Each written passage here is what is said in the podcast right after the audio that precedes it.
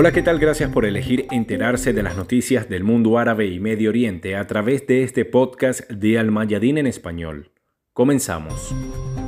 Cerrando el fin de semana, las fuerzas de ocupación israelíes asaltaron la mezquita de Al-Aqsa en Jerusalén, evacuaron por la fuerza a los fieles y permitieron que los colonos la profanaran para conmemorar el llamado Memorial de la Destrucción del Templo.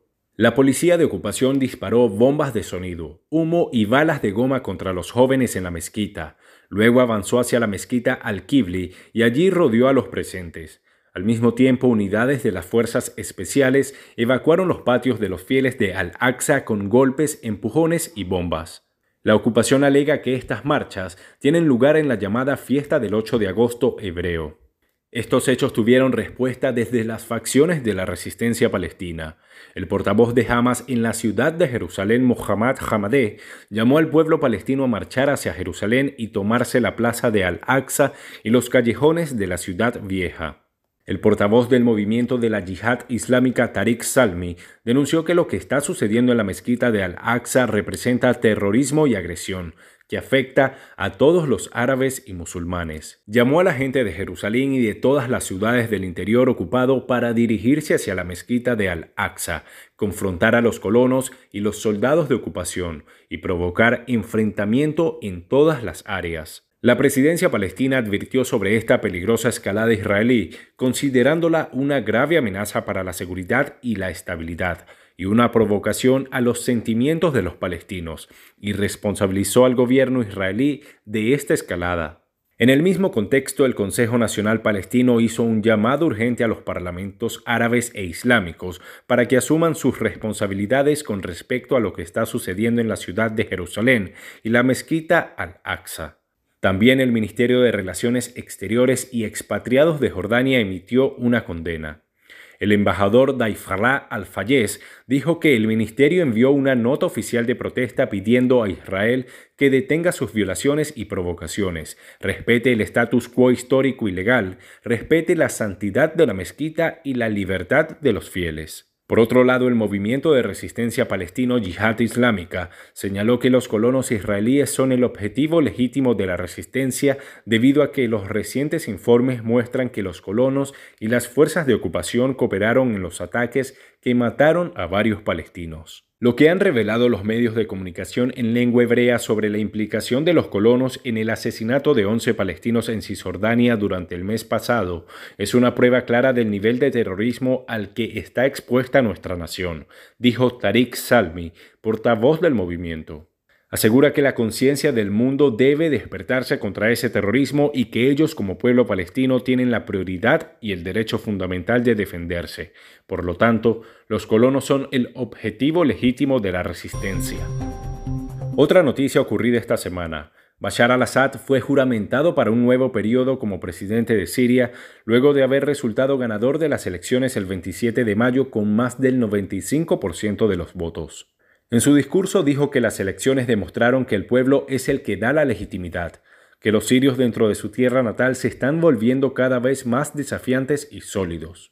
Consideró que la amplia participación popular en las elecciones presidenciales es una prueba de la gran conciencia nacional. Al-Assad se refirió a los agentes que trabajan bajo la mediación turca en territorio sirio y dijo que algunos de ellos están trabajando en propuestas para llegar a una constitución que pondría a Siria a merced del extranjero. Repitió su llamado. Les decimos a los que fueron engañados por los enemigos que la patria es el refugio y el seno. Al-Assad abordó la situación económica en Siria y reveló que actualmente se están construyendo alrededor de 3.000 fábricas de producción. También reveló que los fondos sirios congelados en los bancos libaneses se estiman entre 40 mil millones y 60 mil millones de dólares y que la próxima etapa es incrementar la producción. Hizo hincapié en que resolver el problema de la electricidad es una prioridad para todos, ya que esto se refleja en la vida y el entorno de inversión. Sobre la geopolítica dijo que el mundo de hoy es una jungla que presencia el derrocamiento de estados, el apoyo al terrorismo y la domesticación de pueblos a través de la guerra psicológica, que el objetivo de las guerras modernas es el hombre antes que la tierra, por lo que quien gana al hombre gana la guerra. El mandatario sirio consideró que hablar de arabismo no es una cuestión de opinión con la que estamos de acuerdo o en desacuerdo, ni de gustos que nos gusten o no, sino que es una cuestión del destino. Al-Assad al abordar la cuestión palestina dijo, la cuestión más cercana a nosotros es la cuestión de Palestina, y nuestro compromiso con ella es firme y no puede ser cambiado por las circunstancias. Fue enfático al señalar, Estamos decididos a liberar el resto de nuestra tierra de los terroristas y sus patrocinadores turcos y estadounidenses. Confiamos en el papel de amigos como Irán y Rusia, cuya posición con nosotros tenía un gran impacto en la liberación. Les contamos ahora de la crisis en el Líbano.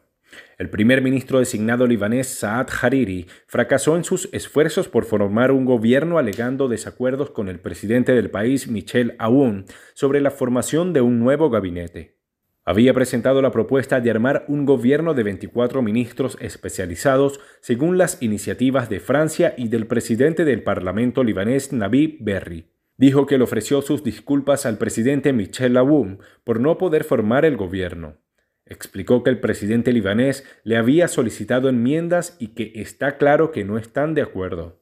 Hariri fue designado para formar el nuevo gobierno en octubre, tras la dimisión del primer ministro Hassan Diab a raíz de la mortífera explosión del puerto de Beirut del 4 de agosto. La presidencia libanesa fijó para el próximo lunes 26 de julio como fecha de consultas parlamentarias para asignar una figura para formar gobierno. Sin gobierno, la crisis se ha profundizado. El Fondo de las Naciones Unidas para la Infancia UNICEF dijo que el 77% de las familias libanesas no encuentran suficiente dinero para comprar alimentos durante el actual mes de julio. La alerta aparece en un informe publicado por el periódico británico The Times bajo el título Los alimentos y las medicinas se están acabando en el Líbano en medio del colapso de la economía. El periódico revisó muchas razones del colapso de la economía libanesa destacó que es peor que el colapso de Wall Street en términos absolutos. A principios de junio pasado, el Banco Mundial advirtió que el Líbano estaba sumido en un colapso económico que podría ubicarlo entre las 10 peores crisis globales desde mediados del siglo XXI, ante la ausencia de un horizonte de solución para sacarlo de una realidad agravada por la parálisis política. Frente a esta situación, el jefe del Consejo Ejecutivo de la Resistencia libanesa Hashim Safi al-Din afirmó que todos los sufrimientos que se viven hoy en el Líbano han sido causados directa o indirectamente por Estados Unidos, que sigue interfiriendo en todos los asuntos de este país. Y esta semana se pusieron muy tensas las relaciones entre Afganistán y Pakistán, luego de que el gobierno de Afganistán informara que la hija del embajador afgano en Pakistán fue secuestrada y torturada varias horas. Esto se produce en medio de las tensiones entre ambos países, después de que el primer vicepresidente afgano Amrullah Saleh acusara a Pakistán de estar ofreciendo apoyo militar aéreo a los talibanes en el paso fronterizo recién tomado, algo que niegan los pakistaníes. La señora Salsala Al-Kil, hija del embajador de Afganistán en Islamabad, fue secuestrada mientras se dirigía a su casa el 16 de julio por desconocidos y torturada severamente en Islamabad, informó el Ministerio de Exteriores afgano en un comunicado. Fue liberada a las pocas horas y recibió el tratamiento médico en un hospital. El gobierno pakistaní afirmó en un comunicado que ha puesto en marcha una investigación para aclarar lo sucedido y que ha reforzado la seguridad del embajador afgano y su familia. Reiteramos que la seguridad de las misiones diplomáticas, así como de los diplomáticos y sus familias, es de la mayor importancia. Estos incidentes no se pueden tolerar, indicó el ministerio. Y cerrando la semana se conoció que la empresa israelí NSO, dueña del software Pegasus, intervino con fines de espionaje, teléfonos y correos de políticos, periodistas, activistas de derechos humanos, sindicalistas y ejecutivos en 50 países. Así lo denunció el sitio Axios. Más de mil números identificados hasta ahora incluyen a unos 600 políticos y funcionarios, jefes de Estado, diplomáticos, integrantes de gabinetes y más, 189 periodistas, 65 ejecutivos empresariales y 85 activistas de derechos humanos. Y esa cifra es solo una parte de una lista de unos 50.000 que desde 2016 se supone son personas de interés para los clientes de NCO y a la que tuvo acceso Fort Biden Stories, una ONG en París. La relación de espiados incluye a corresponsales de medios internacionales como los de AP, Reuters, Financial Times, CNN, Wall Street Journal, New York Times, Le Monde y Al Jazeera, entre otros. El software espía de NSO Group se ha utilizado para facilitar violaciones de derechos humanos en todo el mundo a gran escala, según una pesquisa referida a la filtración de objetivos de vigilancia.